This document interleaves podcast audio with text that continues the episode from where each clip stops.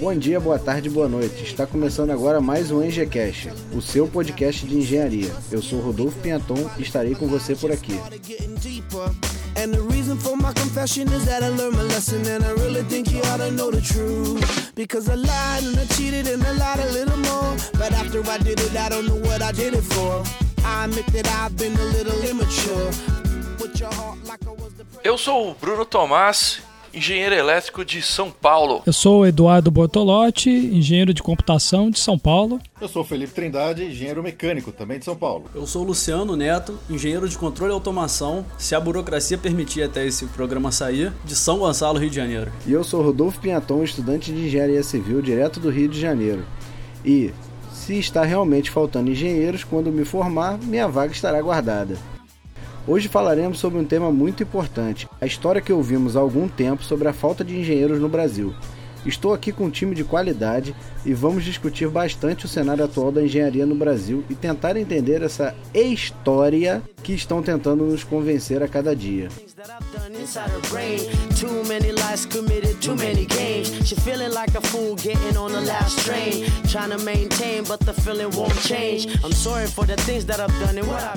Pessoal, esse episódio ficou muito interessante e também muito extenso. Com isso, dividi o assunto em duas partes. E para não aumentar ainda mais o tempo, não farei a leitura dos e-mails que recebi no episódio passado com o Bruno Tomás. Curtam o episódio, ficou bem legal.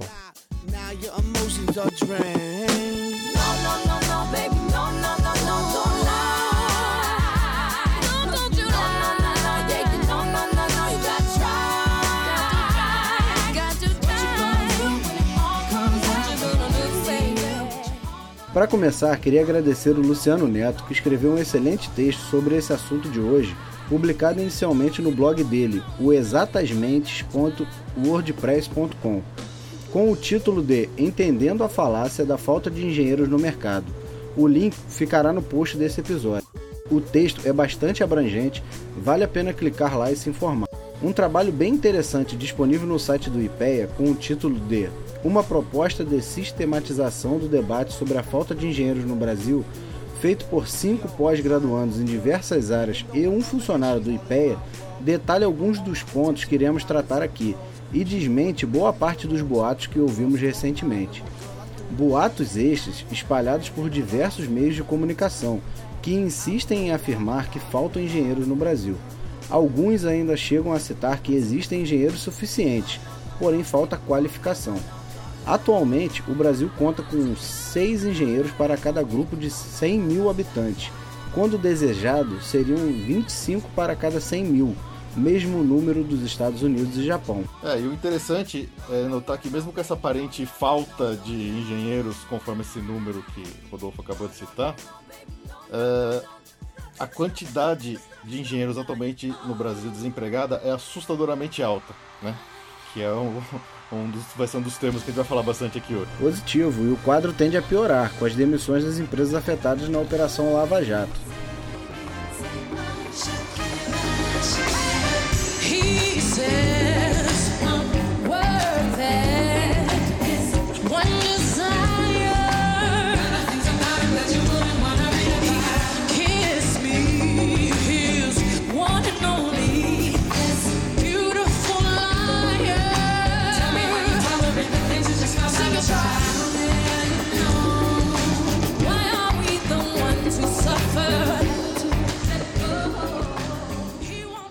Alguns pontos a se discutir que estão nesse estudo do IPEA nós vamos tratar agora. É, um deles é o hiato geracional, que nas décadas de 80 e 90 houve uma desvalorização das engenharias.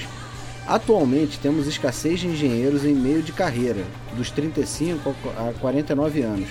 As empresas têm dificuldade em contratar profissionais mais experientes para gerência e liderança. É, uma coisa que eu acho interessante até aqui falar hoje eu já tenho praticamente aí 10 anos de formado, todos eles trabalhando na área de óleo e gás, né? projetos, de, de, projetos industriais no setor de óleo e gás. E quando. Meu primeiro estágio foi logo nessa área e desde então eu nunca mais saí. E o pessoal mais velho sempre falava dessa. da década de 90, da década de 80, que tinha esse problema realmente de novos engenheiros aparecendo. e era notável. A gente olhava assim para aquela andar de escritório inteiro e você só via cabeça branca e uma molecada mais nova. Faltava a galera do meio, faltava aquele engenheiro pleno, sabe? O meião ali tava vazio, né? Tava vazio, tava muito vazio. Pô, cara, eu percebo isso daí também lá na empresa que eu trabalho. Olha, a gente tem lá em torno de o que, uns 170 engenheiros. E assim, a esmagadora maioria mesmo tem, não tem 30 anos de idade. E você vê lá uns 3 ou 4 ali que passam dos 50, você vê a experiência ali. Tudo bem que a minha área, né, que é telecomunicações, acaba atraindo aí um público mais jovem, né, por estar relacionado com, com tecnologia, até telefonia, informática tal. Mas mesmo na, na parte de, de, recrutamento, você vê que tem muita dificuldade de você conseguir um pessoal mais experiente. Isso aí não é só uma característica de vocês, né? Eu agora trabalhando na indústria automobilística, eu vejo a mesma coisa. O pessoal que tem uma faixa de idade mediana, que seriam esses meio de carreira, vamos colocar assim, também é uma minoria lá. O pessoal que tem lá, eles são extremamente bem tratados e cuidados pela empresa. Um profissional, um profissional nessa faixa que está lá dentro, o cara ele não vai sair de lá. Uma outra empresa que precisar desse tipo de profissional não vai ficar com um dos nossos. E você tem então uma galerinha de cabeça branca que já ainda por 2014, uh, ah, cabeça branca não estou sendo de maneira alguma preconceituoso, nada. Um pessoal um pouco mais antigo, eles têm um número ainda representativo dentro da empresa. E a galera na minha faixa, né? Uh, tô com 33 agora, do, dos 30 para baixo. Ó, oh, eu me tirei 3 anos de idade aí para parecer novinho, né? Sabe como é que é, né? Opa! Então a galera dos 30 anos, eu incluso aí, também é uma, é uma porcentagem significante do pessoal. Essa galera no meio eu realmente eu vejo uma deficiência e um pouco de não vou falar de dificuldade de ter acesso a esse tipo a esse tipo de pessoal, porque todo mundo lá é extremamente solícito. Mas é um número reduzido. Então eles cuidam de setores específicos, de atividades específicas. É, achei interessante isso aí, Bruno, você estava falar disso, porque eu sempre tinha a impressão de que, principalmente no setor de automobilística, era um dos que mais atrairiam engenheiros em geral, não de alguma disciplina específica, né? É, e mesmo pensando assim que nos anos 80 e 90 se formavam poucos engenheiros, eu imaginava que a área de automobilística, talvez perdendo só para construção civil, ainda é, atraísse bastante a atenção de novos engenheiros formados. Sim, ela chegou a atrair a minha área, pelo menos na empresa que eu tô, eu não vejo ela sofrendo uma deficiência, mas os que estão lá, eles são bem tratados. A gente não tá com excesso nem com falta. A gente está naquele limite do vermelho, quando você quando o seu saldo bancário chega no zero, você fala, eu não tô bem, mas eu não posso perder nada. Então, talvez eu não sofra tanto o impacto dessa geração igual você nesse esquema da da indústria de, de óleo e gases que realmente enxerga isso com uma clareza maior. É, não, quando eu disse é, é na questão do, dessa minha, setor que eu trabalho de óleo e gás, é, isso é quando eu entrei nele há 10 anos atrás. Hoje, já tem muito mais pessoas uh, na mesma idade que eu, entre 30 e 35 anos ali nessa faixa, que acabou aderindo à área, porque teve um, um crescimento muito grande no Brasil, principalmente por causa da, enorme quantidade de projetos de, de Petrobras, principalmente, que é a gente mais, mais fala nessa. É, mais tem trabalho nessa área de projeto, né? É, nos últimos seis, sete anos aí. Então, assim, a defasagem deu uma caída, mas ainda é notável assim o, o gap que tem, né, entre gerações ali de engenheiros na área de óleo e gás. Agora tem, um, tem uma coisa interessante. É, quando a gente escolhe o nosso curso, quando a gente é novo lá, tem os seus 19 anos e tal, a gente não olha para o mercado, né, em termos de necessidade do país e tal. A gente vê mais pela moda, o que a gente acha que tem mais afinidade. Então, por exemplo, no ano que, que, que eu estava lá, inclusive com o Felipe, a gente é, é da mesma turma aí, né? É, a gente entrou em 2001. Você tinha algumas áreas que eram hostilizadas. Então, por exemplo, telecomunicações, olha só que absurdo. Naquela época ninguém queria fazer. Engenharia civil, ninguém se interessava também. Então sobrava vaga no curso, porque na Poli, é, para quem não conhece, você, pelo menos na época, entrava todo mundo no mesmo grupo e no primeiro ano você tinha uma especialização por área, por grande área, e no segundo ano no curso específico. Então tinha aquela concorrência interna para quem queria é, a sua área ali e alguns cursos acabavam meio que sobrando vaga. Só que se você olhar hoje, já está é, invertida essa situação.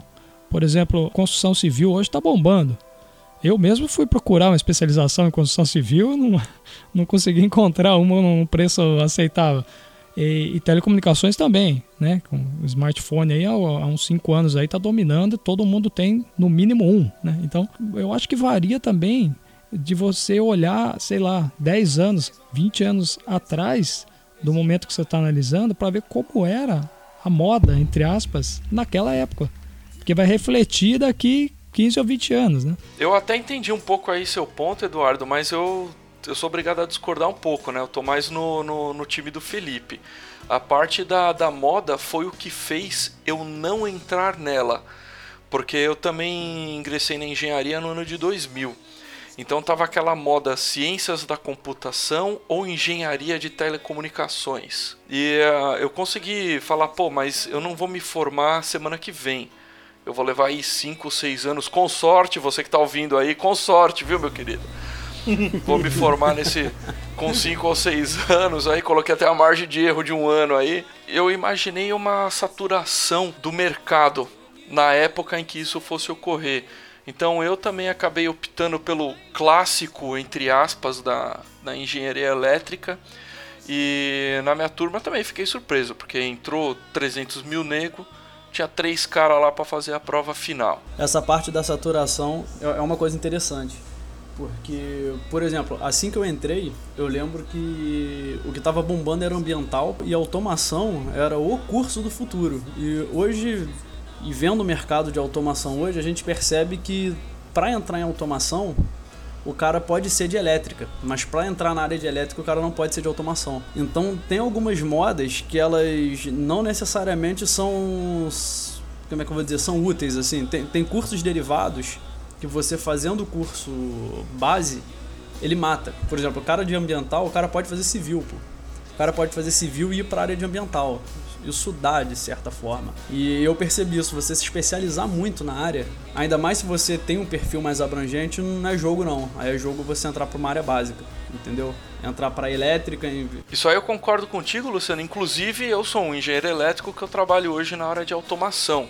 É, eu fui um dos caras aí que acabou entre aspas, migrando de área, essas micro depressões que você tem de migração de engenheiros, eu não vejo elas causando um impacto no mercado de trabalho tão grande igual você tem hoje com essa ausência do pessoal dos anos 80 e 90.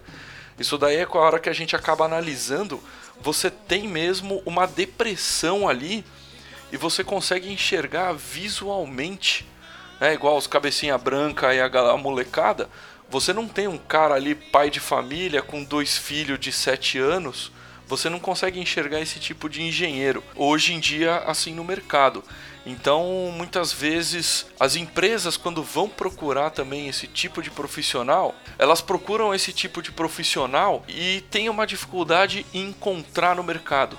E aí abre aquele monte de vaga de engenheiro e você não tem quem consiga suprir aquilo. Inclusive sobre essa questão do da gente ter um gap ali na falta de engenheiro, eu percebo muito isso é, em empresas que eu já trabalhei, conversando com alguns amigos meus, que é o que a gente chama de paradoxo do ônibus, que é o seguinte: a gente tem aquele engenheiro que ele é um arquivo vivo, ele é um cara bem antigo já, e como tem esse gap, você tem o um engenheiro muito cabeça branca, como, o, como a gente já falou Isso antes. é muito errado. Você não tem o intermediário, você tem os engenheiros muito novos. Então, se um ônibus pegar aquele, aquele engenheiro ali, o, aquele cara com conhecimento, vai perder aquele conhecimento. E isso é um, é um problema de gestão de conhecimento nas empresas. Faltou passar o conhecimento para alguém novo, né? Eu acho que nem para alguém novo, Felipe. Eu acho que faltou passar o conhecimento, né? É, mas às vezes eu vejo que tem muita dificuldade, às vezes não é só de passar o conhecimento não. Ter gente com interesse de absorver esse conhecimento. e que é refletido pela falta do profissional que fizesse essa, esse elo entre o, o engenheiro mais novo, com 5 anos de mercado, com o engenheiro de 30, 35. O cara ele é um arquivo vivo, ele mexia com, com as coisas quando não existia nem computador, pô. Então isso é uma coisa que hoje também é um reflexo dessa, desse gap de engenheiro que a gente teve aí na nossa geração.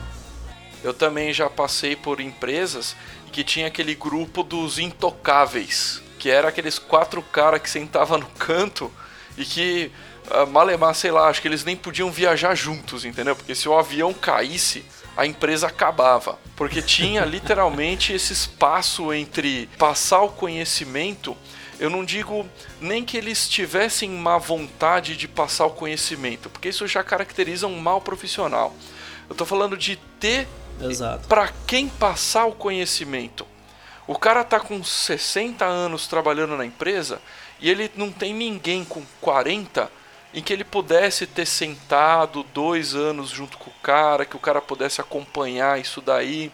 E aí vai colocar esse cara do lado do moleque de 20 que acabou de se formar, 20 e poucos aí que acabou de se formar. E esse buraco tanto cultural quanto profissional, porque um cara de 40 também tem uma experiência muito diferente de um de 20, acaba gerando esse, uma barreira entre os dois. Indo contra aí os dados, né, e tentando fazer um pouco mais do advogado do diabo aí. Tem outra questão aí, talvez, vamos ver se vocês acham que é muita viagem ou não. A gente aqui está dando exemplos de, de grandes empresas, né? Então, pô, na minha empresa tem centenas de pessoas e tem ali um hiato e tal. Será que também não é um reflexo da, da própria próprio desenrolar da vida pessoal do cara? Porque a gente sabe que o mundo corporativo ele é, é, desgastante. E todo mundo, talvez não no início, logo no início da carreira, mas depois de alguns anos, todo mundo faz planos de é, sair daquilo ali, criar um próprio negócio ou fazer alguma coisa fora. Não, é, muita gente não quer continuar numa grande empresa por, sei lá, 20, 30 anos. Então, será que talvez esse pessoal não esteja migrando para outro tipo de coisa, é, criando um negócio novo, indo gerir um, um, um, negócio numa área totalmente diferente da dele, ou ir para mercado financeiro, ou assim, migrar para uma área diferente? Ou uma própria consultoria dentro da própria área de atuação, né? O cara sai da empresa e abre a empresa de consultoria dele. Será que também não tem um pouco dessa parcela também não? O que, que vocês acham? O que eu tenho percebido muito né, em algumas empresas, o engenheiro chega no, num certo patamar dentro da empresa que eles não têm muito. O cara não tem muito para onde ir. A empresa não tem mais o que remunerar ele entendeu? Ele já chegou num, num, nível que ela, ela precisa contratar dois mais novos para aprender o que ele faz, porém ela também não descarta o cara. E normalmente ela faz uma boa proposta para ele ser um fornecedor dela, entendeu? É, acaba, ela acaba contratando os serviços desse cara ou de consultoria, entendeu?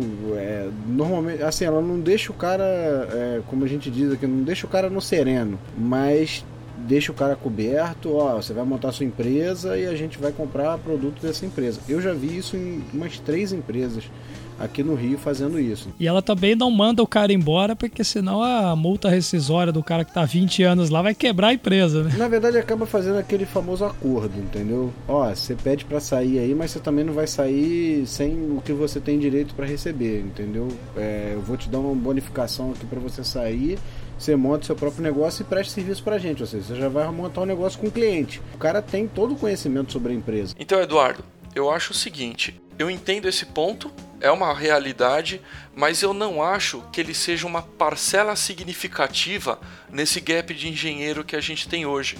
Por quê? a empresa continua ainda com o cara da mesma maneira. O cara monta ali a consultoria dele para ter um pouco mais de autonomia. Vira PJ. Exatamente, ele vira um PJ e ele não gera um déficit na necessidade de pessoas com esse tipo de especialidade. E isso é uma coisa que acontece frequentemente, acho eu, não só nessa faixa. Eu tenho amigos meus recém-formados que resolveram largar o trampo e resolveram abrir a própria empresa e continuar com isso para frente. Então, essa parcela, ela tá inclusa do mercado, mas eu acho que ela não é vista por esse gap é, e também acho que questão de. O cara precisa ter um certo espírito empreendedor, precisa ser mais descolado. é mais normal, a pessoa sempre sai com aquela mentalidade de vou ser um empregado do que vou ter o meu negócio. Acho que são. Não vou nem dizer que metade, é muito menos do, do que metade das pessoas que realmente tem a, o ímpeto de, né, de abrir um negócio próprio, de fazer, de, de, de dar cara para bater numa coisa dessa. Aliás, empreendedorismo deveria ser ensinado na pré-escola pra gente, as noções aqui. Até porque não é muito o perfil do engenheiro, não é um perfil exatamente empreendedor, né? Geralmente o cara é mais introspectivo. Se for pensar há cinco anos atrás, é, foi quando começou a abrir a questão, por exemplo, do engenharia de petróleo. E tava bombando, e aí de repente um monte de gente foi querer, pô, vou fazer engenharia de petróleo. E agora que as pessoas estão se formando, a área tá literalmente na merda. Perderam, perderam. Não É, tem emprego pra ninguém. Então essa galera vai ser obrigado Perdeu a a procurar onda. um outro caminho, perdeu a onda. E pode ser que esse outro caminho que eles procuram seja fora da engenharia, seja trabalhar em banco, seja virar funcionário público, qualquer coisa. E aí isso vai gerando mais ainda esse gap, é mais um fator para gerar esse gap. Então, essa, essa fuga foi muito do que aconteceu nos anos 90, né? Eu, por exemplo, Felipe, quando escolhi fazer engenharia civil, eu já sabia que o mercado, quando eu me formasse, não estaria aquecido quando, quando eu entrei, entendeu? Eu entrei é, durante obra de Olimpíada, obra de Copa do Mundo, o mercado estava aquecido de um jeito. Hoje já não está tão aquecido assim, É, entendeu? convenhamos, nem, ninguém consegue imaginar como vai estar o mercado depois de cinco anos. né? Ainda mais para pessoas tão jovens sem experiência nenhuma, né? Uhum. É, e assim, Concordo, petróleo e se gás. basear no plano de negócios que a Petrobras tinha dado para de, de 2010 até 2020, que ia ter um monte de coisa. É que tudo furou. Então, aí mata o cara, né? Não, com certeza. O, o planejamento do, do, do pré-sal era um, né? Hoje em dia já, já mudou muita coisa. É, esses escândalos com empreiteira, isso tudo gerou uma, uma instabilidade no mercado absurda. Entendeu? Que não dava pro cara imaginar isso há quatro anos atrás. Exato, e até eu posso te dizer, Rodolfo, que eu tenho amigos da área de engenharia civil, alguns deles estavam reclamando disso, exatamente disso, que o mercado não é mais o que era outrora. Que o mercado, eu lembro que os caras no oitavo período já eram contratados, não como engenheiros, né? Mas, pô, com salário bom já. O mercado muda toda sexta-feira. Exato, e isso é até legal pro, pra quem estiver ouvindo a gente, estiver pensando em fazer engenharia. Claro que não é só seguir o coração. Se eu fosse só seguir meu coração, eu tava tocando violão em barzinho. Nada contra quem toca violão em barzinho. Eu era astrônomo. Eu tava ganhando dinheiro transando.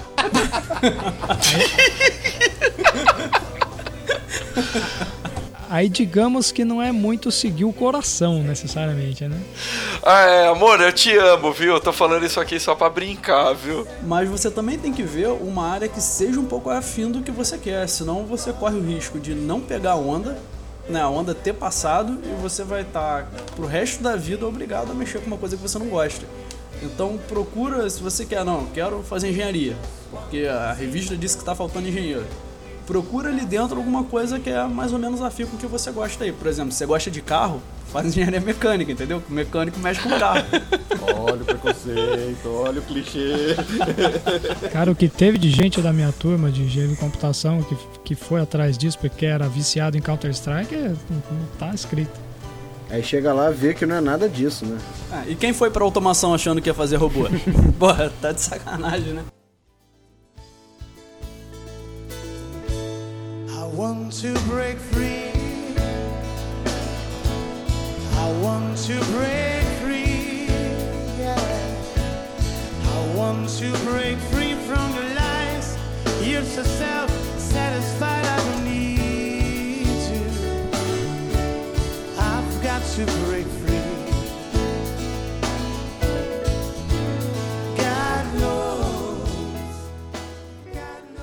ponto importante é, que essa pesquisa do IPEA levantou é a baixa qualidade de formação.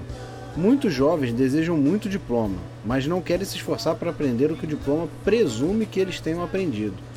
Uma coisa importante nesse ponto aí, Rodolfo, é a gente falar dos anos iniciais.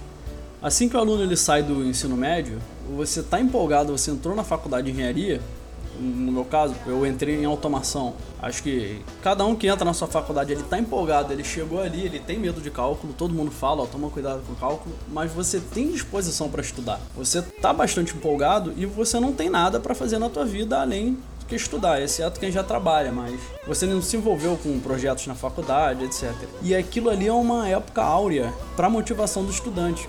Mas naqueles primeiros anos, no ciclo básico, as matérias elas são muito distantes da engenharia. No máximo você tem uma introdução à engenharia, que você ainda vê alguma coisa do teu curso. E isso São as matérias mais maçantes possíveis, né? Pra, pra- parece até que é pra desmotivar o cara. Exatamente. Então você. Quando passa esses dois anos, e aí você, por exemplo, eu fiz automação, é, a gente ia mexer muito com eletrônica, né? Quando eu finalmente meti a mão em eletrônica, a gente já tá, pô, tá todo mundo já dois anos na faculdade, maluco já de tanto cálculo, então você já tá naquela, ah, beleza, é mais uma matéria que eu vou estudar. E a gente não tinha aquela empolgação. Eu acredito que isso desempolga um pouco o estudante e causa essa evasão. Eu discordo um pouco de você, Luciano, porque eu, eu, eu acho o seguinte: eu também fiz a parada com ênfase eletrônica. É um curso que eu- o, o cara ele não pode ser suscetível a erros. Você não pode ter um engenheiro civil que não sabe, não conhece de resistência de materiais. Então, eu acho que realmente é necessário você ter uma base preparatória para ingressar naquilo. E o que eu vejo hoje em dia é que o pessoal não quer se ferrar até chegar nisso. É, eu, também tive o meu primeiro e meu segundo ano, preferia que arrancasse um fígado meu, que arrancasse um rim meu, pra eu chegar e começar a cair na especialização. Eu fiz elétrica com especialização em eletrônica e hoje eu trabalho na área de automação. Então, quando eu entrei na faculdade, eu queria mexer com a porra da eletrônica. Eu não queria mexer com elétrica. Mas aquele know-how que você tem no primeiro e no segundo ano, eu acho aquilo é extremamente necessário pra botar um filtro mesmo. Entendeu? Tipo, você quer fazer o negócio? Quero fazer. Então segura isso aqui, meu querido. E você bota a parada pra rodar. Então eu discordo com você, Luciano, mas não 100%. Né? É só uma visão diferente, porque em vários pontos né, a gente está no mesmo barco. Tudo isso que você falou, eu, eu concordo. Eu só tenho uma visão diferente do início. Eu acho que o início, você tem que enfiar. Você tem que enfiar a espada na barriga do cara. Se ele for gordo o suficiente pra sobreviver, meu querido, então você continua. Saquei, saquei. O... Mas aí, ô Bruno, tem a, a seguinte questão, por exemplo. Algumas matérias, circuitos elétricos, por exemplo, você usa derivada, você usa integral, pô, vai medir a tensão e um capacitor. Você usa, de fato, precisa do cálculo 1, do cálculo 2, do cálculo 3, né, dependendo da faculdade ou nomenclatura, é muito bem estruturado, sem dúvida. Mas tem algumas disciplinas, por exemplo, a eletrônica digital, é que eu acabo que eu foco no, no que eu conheço, né? Mas algumas disciplinas que ela não precisa daquela matemática tão pesada. Ah, eu acho concordo. que se desse um gostinho Sim. pro aluno ali no início, você mantém os cálculos, mantém tudo e vai dando um, um homeopático, doses homeo- homeopáticas de engenharia para ele. Sim, sim. Então pega um legozinho, aquele lego que monta para fazer robozinho, pro cara ele ter uma, um estímulo, entendeu? Ele fala ali, não, eu tô estudando isso, mas eu, eu tô aqui fazendo a Bom minha ponto. disciplina. Sim, sim. E- isso aí eu concordo contigo. Falta aquela, aquela cenourinha na ponta da vara, né? É exatamente. Põe a cenourinha ali na ponta da vara, vamos correr. Isso, eu acho que isso que, pô, se as faculdades elas pegassem, por exemplo, na prim- a primeira matéria, os alunos todos da minha turma que a gente fez foi desenho, desenho básico. E todo mundo lembra disso, porque o professor virou pra gente e a gente não sabia nada, né?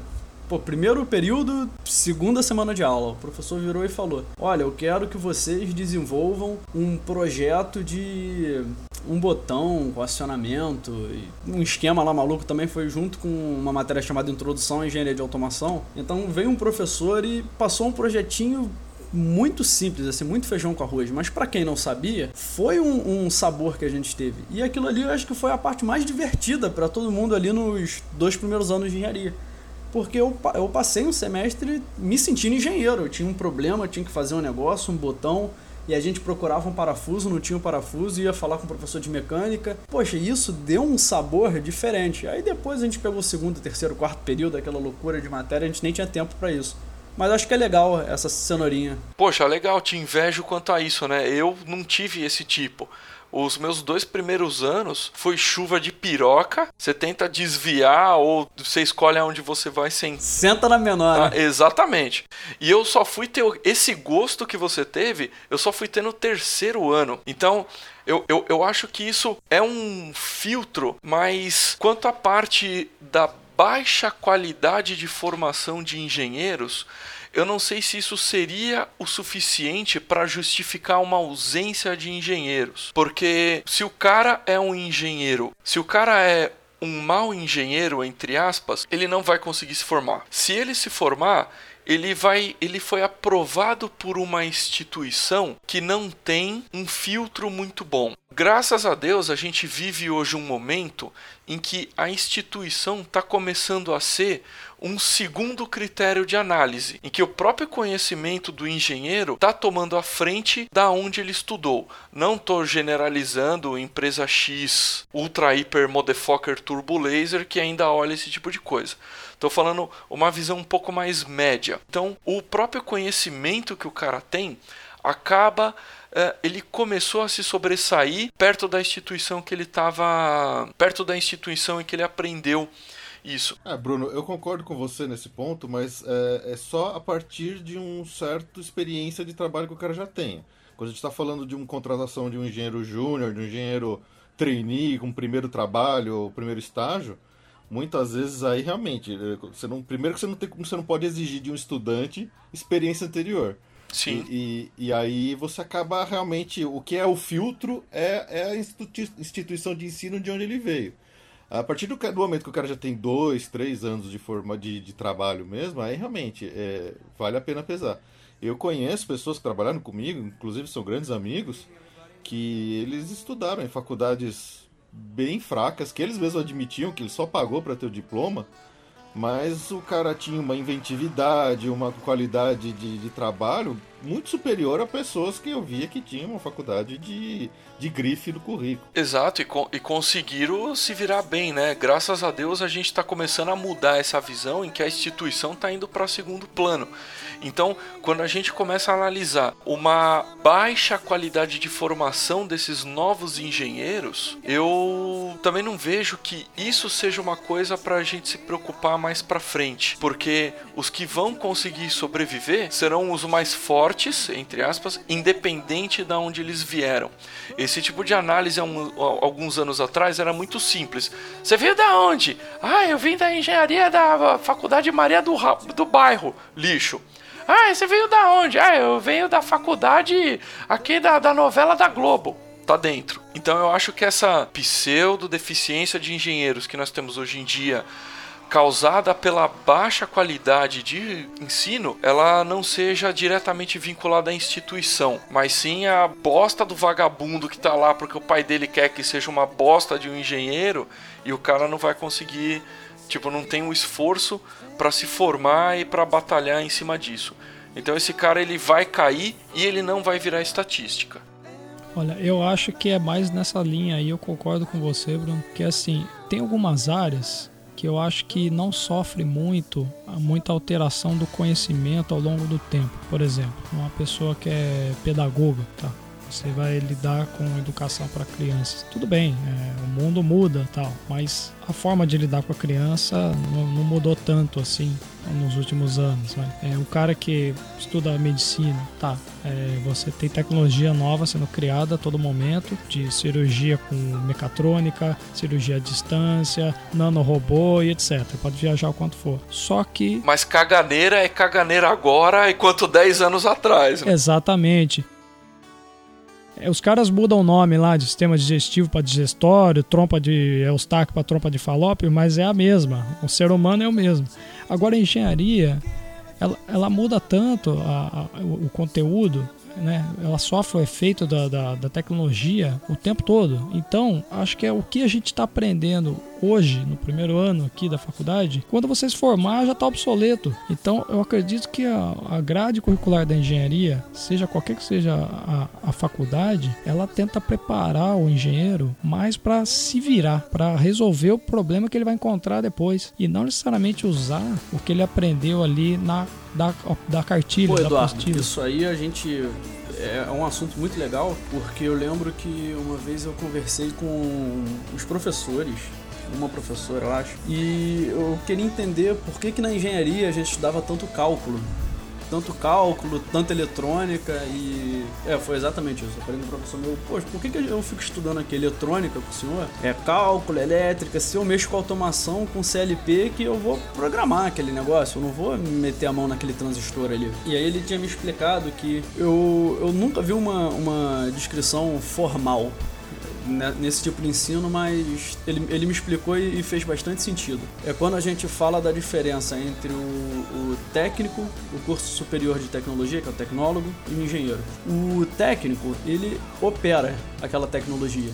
Então, por exemplo, ele vai mexer com a eletrônica ali, ele, ele é capaz de operar aquela eletrônica toda, mas ele não, não tem a base física, matemática, do eletromagnetismo, tudo muito firme ainda. Ele consegue operar a, a eletrônica ali tranquilo. Quando a gente vai para um tecnólogo, né, que é o curso superior de tecnologia, eles têm um conhecimento, ele já tem o um conhecimento da física da coisa e tem o um conhecimento da eletrônica. Então, se a gente mudar para optoeletrônica, por exemplo, o técnico ele, ele não vai conseguir fazer essa transição, porque ele não tem a base física. Ele, é, é, esse tipo de operação ele vai precisar do conhecimento a mais, então ele vai ter que reciclar esse conhecimento. Um tecnólogo, ele já tem uma base física, ele consegue fazer uma movimentação. Já um engenheiro, como ele tem o domínio da de, ele faz o elo da física com a engenharia, da física com a eletrônica, da física com a eletricidade com o eletromagnetismo, com a comunicação, ele é capaz de, por,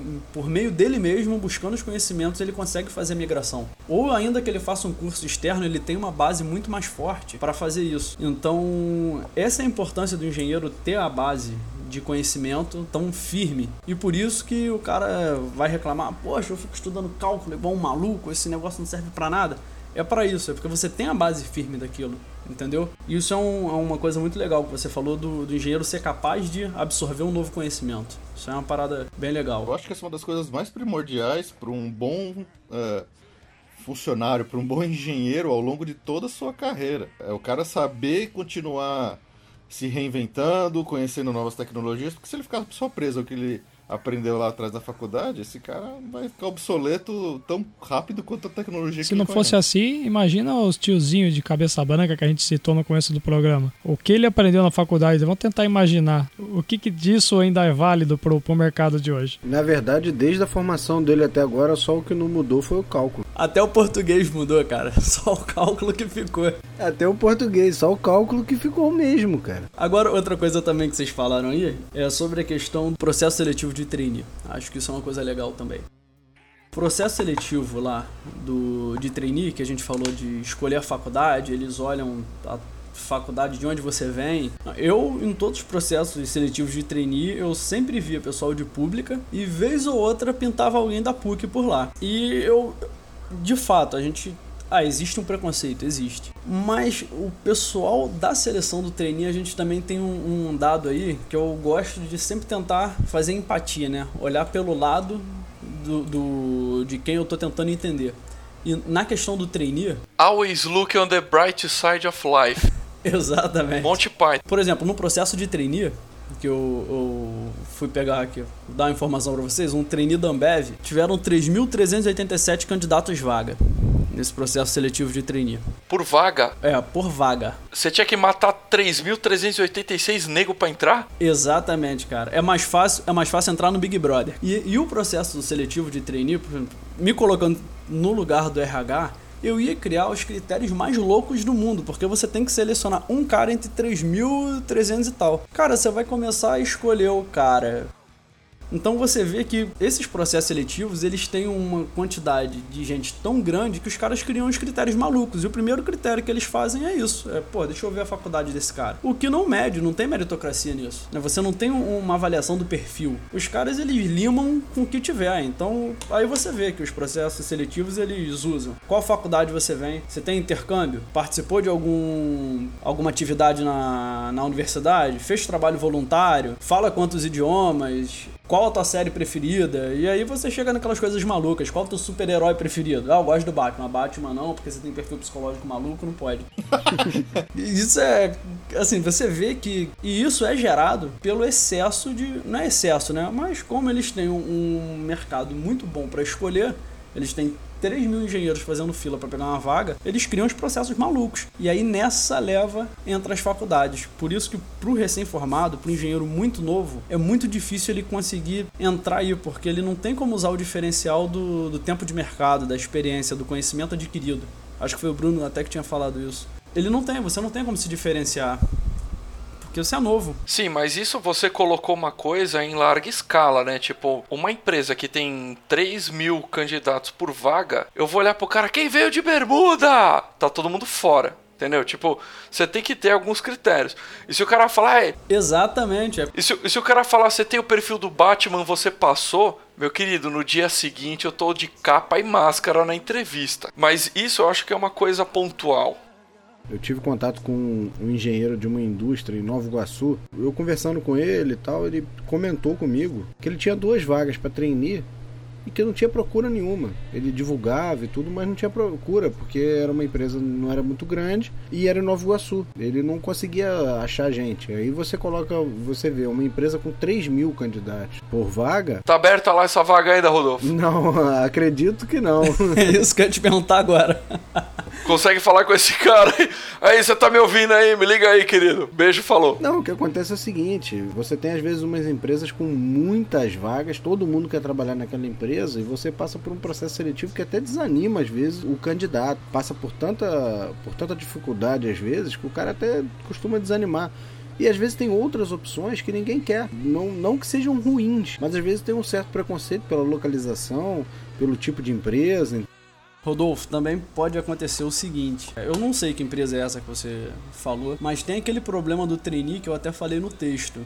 Tem que ver se esse trainee é um trainee de verdade ou é um trainee de mentirinha, que eles vão pegar um engenheiro, vão dar um salário de 1.500, 2.000 e vão deixar o cara com por um ano trabalhando como engenheiro, fazendo função de engenheiro, sem dar treinamento, porque ele vai aprender fazendo, e depois, se ele for um cara bom, ele vai virar engenheiro, porque isso aí também é assim, é um é uma oferta comum de trainee por aí. É o que mais tem. É, eu não sei o perfil, conversei com ele pouco sobre isso, a reclamação dele era essa eu não sei se se enquadra nisso aí que você falou.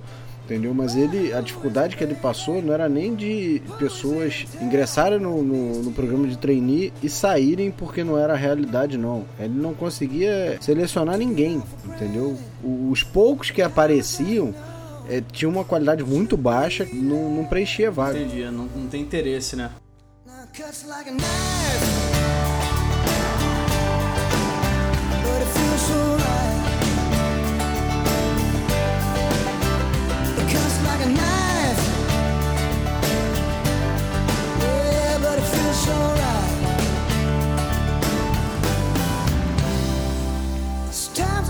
Mistaken.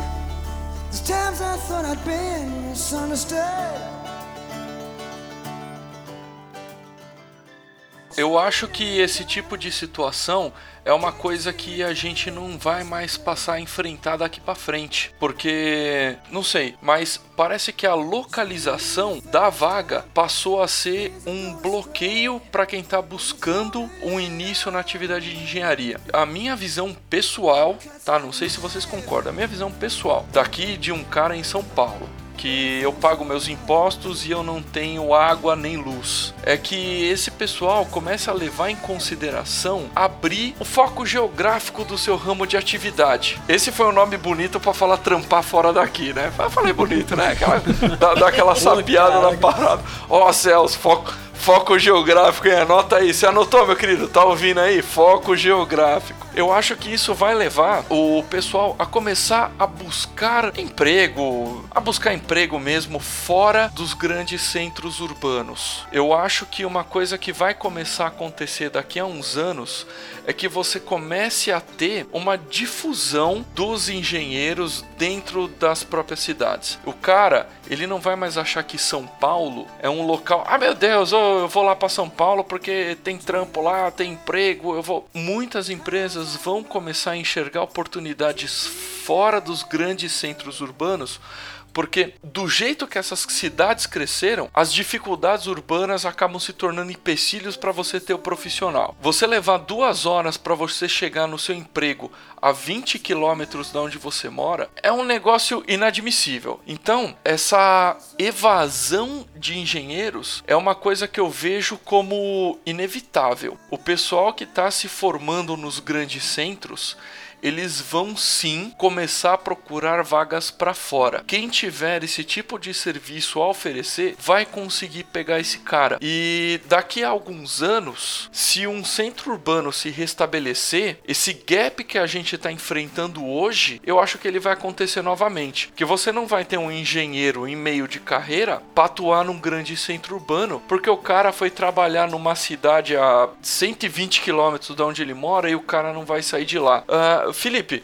você como um cara aí que trabalha num tipo de ramo que tem uma localização geográfica de novo, eu tô falando bonito hoje, tô falando bonito, não tô? Deixa aí no comentário aí se eu tô falando bonito. Você que trabalha com uma coisa que depende um pouco da natureza e você tem uma certa, uma certa restrição de movimentação, como você enxerga esse mercado daqui a alguns anos? Então, cara, na verdade é o seguinte: o que eu vejo na verdade hoje acontecendo é, primeiro, tá uma falta absurda de trabalho na área. Então, distância para de ser um problema. Então, em momentos de crise, distância não é um problema. O cara aceita qualquer coisa para continuar empregado ganhando salário dele. Mas, realmente, como nessa área de projeto, como sempre tem alguma coisa esquisita sendo construída lá no Cafundó de não sei aonde, existem condições que normalmente o projeto é feito no escritório no grande centro, como São Paulo, de Janeiro, seja onde for. Mas é, é bem normal o cara ficar embarcado na cidadezinha onde estão construindo uma plataforma lá longe. E o cara tem que ir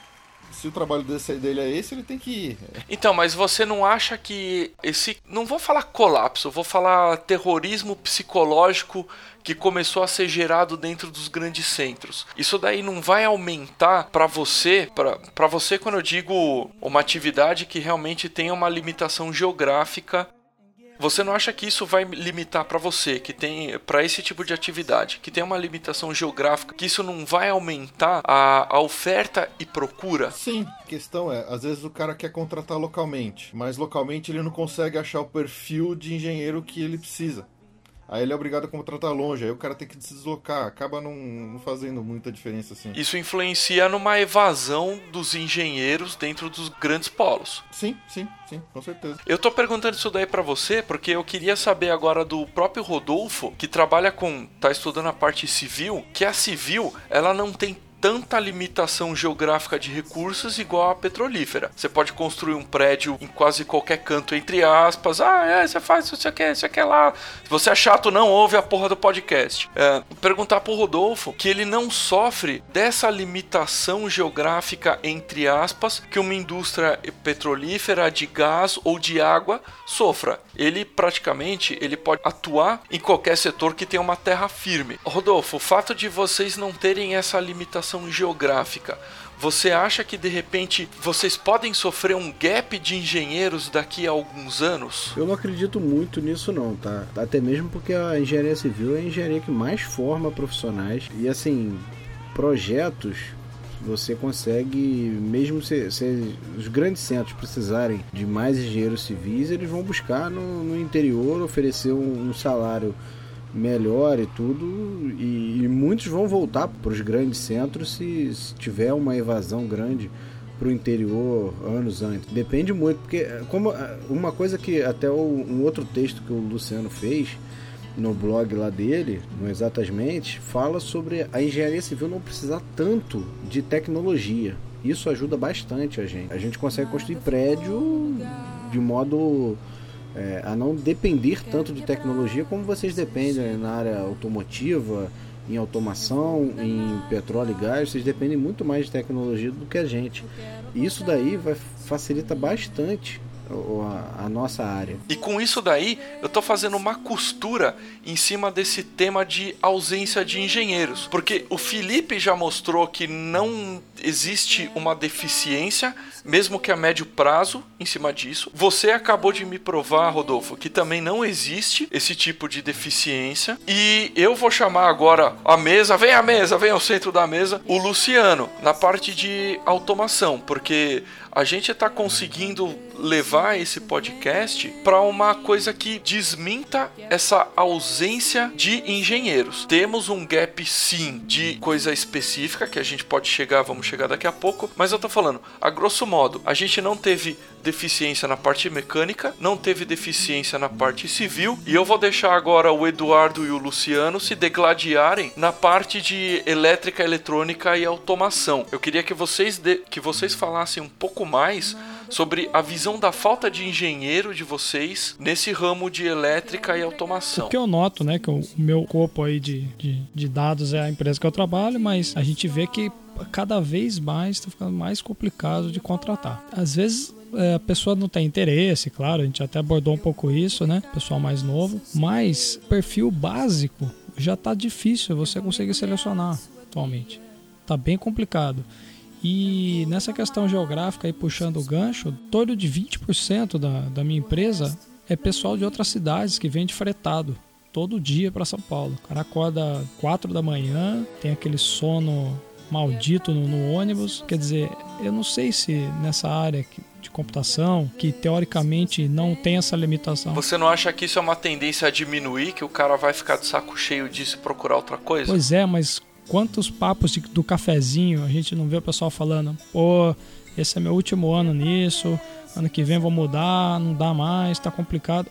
E, e, a pessoa não consegue, porque ele vai trabalhar na cidade dele fazendo o quê? Dando curso de informática. Não tem empresa lá que vai conseguir um salário, nem claro que não vai ser no, no patamar da, da capital, mas não consegue nem pela metade é muito complicado. O cara às vezes tem família tal. Eu acho que ainda está muito centralizado nos grandes centros, pelo menos na área de, de computação tecnologia. Aí. A parte de automação, a gente, a gente tem aí duas, duas vertentes, por assim dizer, né? Que é a parte de projeto e a parte de chão de fábrica. A parte de projeto é natural que os escritórios fiquem no centro. Já na parte de chão de fábrica, aí o profissional ele precisa está em movimento. É, dependendo até da área, por exemplo, se o, se o, cara vai atuar na parte comercial de automação, que é quando você vende os equipamentos, você precisa visitar todos, todos os lugares que tem indústria. Em geral, a indústria fica longe do centro comercial, do perdão, do centro urbano. Às vezes, devido a, por exemplo, a parte de etanol, você precisa estar perto de, da colheita. Então você tem essa, essa questão do perfil do profissional na área de automação. Você tem o chão de fábrica e tem o, o cara de projetos. Tem outra coisa aqui interessante também, que é a questão sobre o perfil do, do engenheiro, que é o seguinte: o aluno, um, um perfil de aluno que hoje quando o engenheiro ele sai da faculdade, eles valorizam quem tem a experiência na área, se você quiser trabalhar na parte de, de chão de fábrica ou na parte naval, na parte de automação, você tem que ter experiência. Mas a experiência você não ganha na faculdade. Então você pega uma parcela muito pequena de engenheiros, que é uma parcela diferenciada, que é a parcela de engenheiro que já era técnico. E a gente tem umas nuances aí com, em questão desse profissional. A primeira, eu acho que de longe é esse cara ele tem experiência ele sabe com o que, que ele está mexendo. Ele é técnico, tem conhecimento da área que ele está atuando e quer se formar em engenharia. Só que, qual o problema desse cara? Se ele vai para uma pública, ele vai ter que largar o emprego. Porque a faculdade pública ela já tem um perfil de horário de aula que impossibilite o, o aluno a trabalhar. Meu caso então, foi isso mesmo. Se isso é algo, é, uma teoria conspiratória ou se é o objetivo deles. Não, eu acho que você está correto e isso por mim renderia um tema para um podcast em separado, pública versus particular. E a gente tem que o perfil desse tipo de aluno, ele já tem a experiência anterior, mas ele tem a dificuldade de fazer a faculdade, porque se por um lado na pública ele não tem horário para estudar, na particular ele pode cair naquela questão do, do aluno virar cliente. Então ele, ele chegar num lugar que o professor não vai desenvolver muito, não vai apertar muito o pessoal e ele está em busca de conhecimento. Então esse aluno eu, eu acho que ele é um diferencial. Eu conheço muitos amigos meus que enquanto eu fazia vestibular eles faziam técnico e depois nos, nos anos finais da minha faculdade eu encontrava com esses caras nos anos iniciais fazendo engenharia na, na faculdade ali perto da minha, faço Cefet faziam na Veiga. E eu via que tem, tinha um diferencial, porque ah, eu sou de uma faculdade pública, beleza. Talvez o meu cálculo foi mais difícil do que o dele. Legal. Só que aquele cara ele tem uma experiência viva absurda. Pô. O- a minha aula de desenho técnico era o papel que ele tinha dentro da mochila que ele ia levar para o trabalho amanhã. Então eu acredito que quando a, a empresa ela quer um, um profissional com experiência, esse tipo de seleção é puramente na faculdade, ela já não fica válida, porque a experiência ela, ela, ela já carrega um perfil diferente. Isso, e eu não fiz técnico, né? Eu enxergo isso porque eu vi os caras ali, entendeu? Eu também acho extremamente válido. Senhor Bortoletti, Eita, borboleta, borboleta. como é que você vê esse esquema de experiência anterior dentro do que você passou na, na engenharia? A engenharia, ela, pelo menos a minha área de computação, teve os casos do, do pessoal que veio do técnico, mas o técnico ali era a parte mais elétrica mesmo, né? Então o cara que já fez uma eletrotécnica, o cara que mexia com circuitos e tal. A área que eu acabei especializando, que é a computação, tem muito um curso técnico correspondente, pelo menos não tinha na época, né? Então eu não vejo muitos profissionais, é, pelo menos da empresa lá, que tenham vindo do técnico. Talvez hoje esteja um pouco diferente isso, né? Pessoal que faz um técnico em, em, sei lá, em ciência da computação, não sei nem como chama um curso técnico de computação, mas não vejo muito pessoal que veio. Agora, eu saí da faculdade achando que eu era um exímio programador, né? Por quê? Porque na faculdade você faz os seus programinhas ali, faz joguinhos, faz campo minado, tudo em modo DOS, você acha que você manda bem. A hora que você chega lá e depara com um código fonte de um, de, um, de um smartphone, que é hoje, né? Mas supondo que na época fosse 200 mil linhas de código, você fala, pô, não era isso, não foi isso que eu aprendi na faculdade. E agora? O que, que eu faço, né? Pessoal recém-formado, dificilmente nessa área a gente vê com experiência. Porque é o, é o é o, é o estágio que ele fez a faculdade ali, né? Que o cara acabou fazendo. E na prática, meu, a coisa é bem mais complicada na área de computação. Sim, mas da mesma forma, você tinha. Eu não vou colocar exatamente a palavra exatamente como ela é, mas você tinha uma concorrência de uma coisa que outras pessoas conseguiriam ter uma visão disso daí de fora, mesmo que não técnica, em relação à informática. O ponto aonde eu quero chegar é o seguinte: a parte do Luciano. Meu, tinha galera que veio de um técnico de eletrônica, vamos colocar assim. O Eduardo teve uma galera que veio do filho da vizinha que formatava computador. Eu não tô colocando grandeza nem base de conhecimento. O que eu queria saber era do Felipe e do Rodolfo porque você não tem um técnico em que, ah, meu Deus, ah, vou fazer o técnico o quê? Ah, em plataforma de petróleo, ah, em construção civil. Você não tem. Ah, o, o meu sobrinho tem um alto forno na casa dele, né? Então, eles dois, eles não tiveram, não vou falar que não tiveram. Em uma escala menor do que nós três, eles não tiveram uma, entre aspas, concorrência externa. Então, que nem você, Rodolfo, ah, o, o pessoal de civil, você não tem.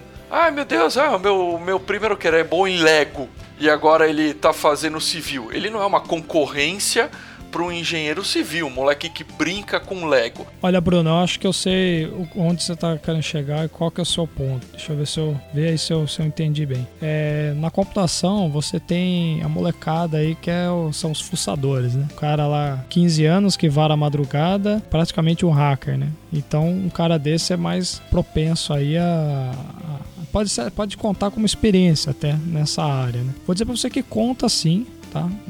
Um- moleque lá que ao invés de estar jogando bola ou jogando videogame, tá estudando programação com 15 anos, você vai trazer uma experiência legal para ele, uma vivência que o- recém-formado ali pode ser que não tenha. Mas eu acho que depende da área de atuação do cara. Não, não, não atuação assim, civil e computação. Eu falo dentro da própria computação. Vamos pensar só no nicho de programadores. Você tem hoje é, o programador de aplicativo para Android, programador para aplicativo de Facebook, e você tem o programador que faz uma rotina de segurança no banco. O cara que, que, que é o fuçador ali, é, ele não vai ter muito espaço para fazer esse tipo de coisa que exige ou segurança, ou desempenho, ou confiabilidade. Então, é, acaba sendo um pouco. tem um pouco de relação com aquela crise dos, dos caras que fazem trabalho gráfico, efeitos especiais em Hollywood. Atualmente, o pessoal tá em crise lá porque as, as grandes estúdios lá tão, não estão conseguindo pegar serviço, porque o- os filmes com menor orçamento paga ali pro primo fazer o efeitinho ali que no o cara instala um After Effects lá pirateado e sai um efeito gráfico razoável ali.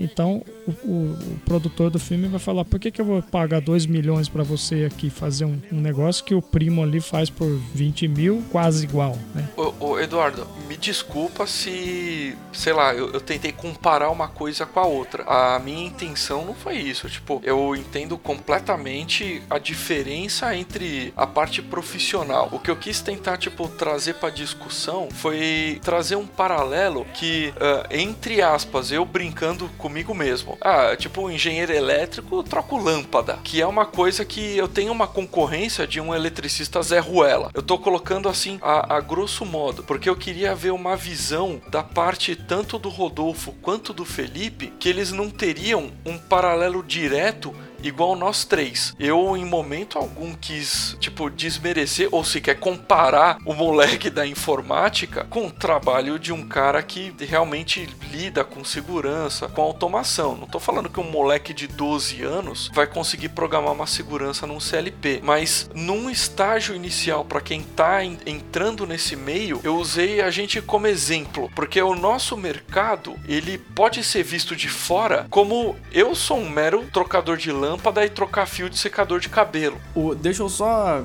entrar também um pouquinho aqui, é, Bruno, no seguinte sentido. Eu acho que você falou uma coisa, o, o Eduardo pode ter entendido que você não queria falar, aí o Eduardo disse que não era aquilo, mas eu vou chegar aqui para falar que às vezes acontece. Eu, por exemplo, eu, eu sou de automação. Luciano, o nosso ramo a gente tem uma concorrência indireta. Ela é insignificante, desprezível e eu consigo cagar nesses caras? Sim, isso afeta nosso mercado e esse cara vai concorrer numa vaga? Não, mas eu queria trazer um paralelo de uma coisa tipo uma civil ou num segmento energético, no caso do Felipe, que você não tem um paralelo direto.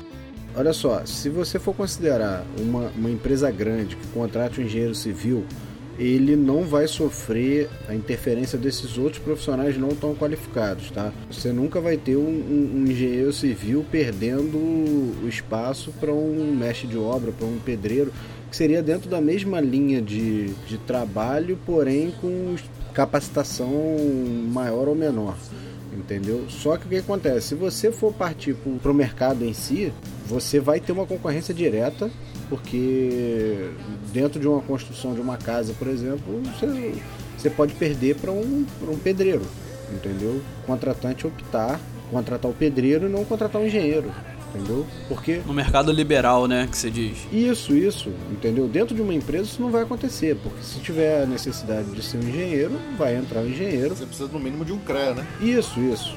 Entendeu? Você vai precisar disso. Agora você não vai ter, seria o técnico de edificações, você não vai ter a concorrência com ele. Lógico que você tem muitos técnicos de edificações que vão fazer engenharia pedreiros que vão fazer engenharia são muito, muito poucos, até mesmo porque o trabalho deles não deixa, não conseguem disponibilidade para fazer uma faculdade de cinco anos que é exigente, entendeu? Muitos deles não têm, infelizmente, a formação escolar que ajude nisso, muitos tiveram que parar de, de estudar muito cedo para poder é, conseguir trabalhar, entendeu? Conseguir o, o know-how que eles têm com muita dedicação, entendeu? Alguns têm experiência até melhor do que alguns engenheiros, mas no mercado direto entre você e o, e o contratante ali, eu acredito que você tenha essa, essa concorrência com um profissional não tão qualificado, tá? Agora, quando você fala de uma empresa, se a vaga for para um engenheiro, você não vai perder ela para alguém que não tenha qualificação entendeu? Eu acredito que você esteja mais ou menos nesse sentido, né? Vocês devem sofrer muito que, ah, é, às vezes o, a empresa opta por é, contratar um, um, eletricista em vez de um engenheiro, entendeu? É, eu não sei se aconteceria isso. isso na área de vocês. Entendeu? É, e isso é uma coisa que, pelo menos na minha área, a gente estaria propício a sofrer. Não que ela ocorra, né? Mas que ao invés de contratar dois engenheiros, ela contrate um engenheiro e quatro eletricistas. É, vou olhando um pouco para o lado onde eu atuo, questão de proje projetos de engenharia industrial, óleo e gás, não tem esse tipo de concorrência. As vagas geralmente elas são muito bem definidas. Existem as vagas de engenheiro, existem as vagas de projetistas. Em qualquer especialidade, mecânica, civil, não sei o que, você tem a vaga que precisa ser um engenheiro civil e você que precisar a vaga que tem que ser um projetista de civil. Mas um não rouba a vaga do outro. O que pode acontecer é quando a gente fala a questão da experiência anterior. Ah, precisa de um engenheiro júnior para essa vaga. Ah, eu tenho um engenheiro júnior recém-formado aqui, mas eu tenho um cara que. Aí volta naquela questão que o Luciano tá falando. Ele é júnior, ele é recém-formado, mas ele trabalhou como desenhista por três anos numa fábrica de vaso de pressão. Então, óbvio que o cara tem uma qualidade de uma aptidão para lidar com desenhos técnicos, seja lá o que for, eh, que é útil a uma pessoa que vai preencher aquela vaga, que o cara vai ser na frente.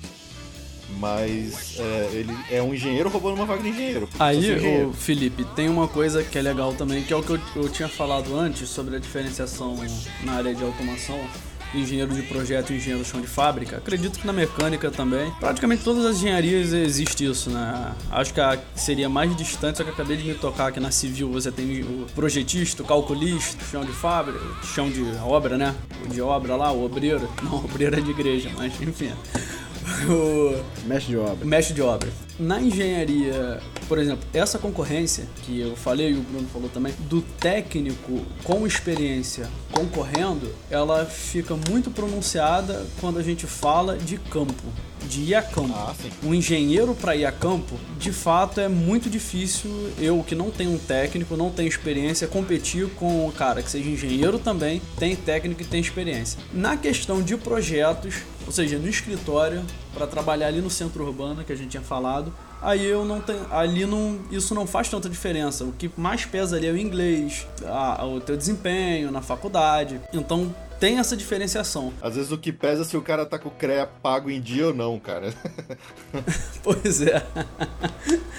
Então, quando, quando a gente separa o engenheiro é, nesses dois tipos de engenheiro, no engenheiro de projetos, no engenheiro projetista e no engenheiro de campo, no campo faz muita diferença ele, ele ter feito um técnico. Já na área de projeto, assim, enriquece, mas não é tão definitivo assim. Mas no campo, poxa, é, é muito difícil um cara sair verde da faculdade. Pelo menos eu, eu vejo isso, eu conversando com o meu network, eu vejo muito técnico querendo fazer engenharia e o pessoal, eles falam, caraca, falta engenheiro, falta engenheiro. Aí sempre alguém fala, pô, mas o Luciano é engenheiro, hein? Aí, ah, não, mas pô, mas tem que ter experiência. Então, no campo, você tem que ter experiência.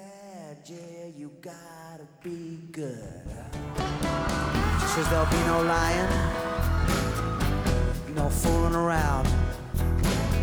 There'll be no seven day weekends, no nights on the town. She said, That's the way I want it. The way it's gotta be. If you're looking for trouble, better get it from me. So get on your knees, boy, do what you should. If you wanna be bad, yeah, you gotta be good.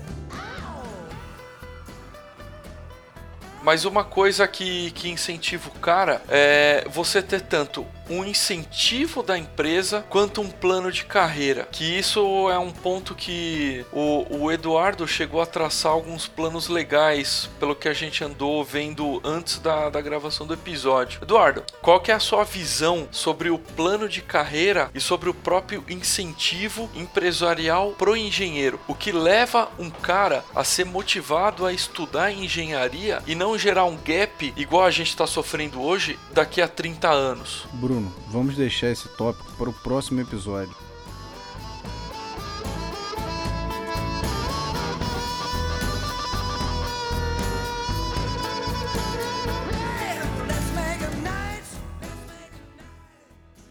Ao final desse podcast, espero seu comentário, seja pela nossa página no Facebook ou pelo e-mail contato@engecast.com.br ou até mesmo pelo arroba no Twitter.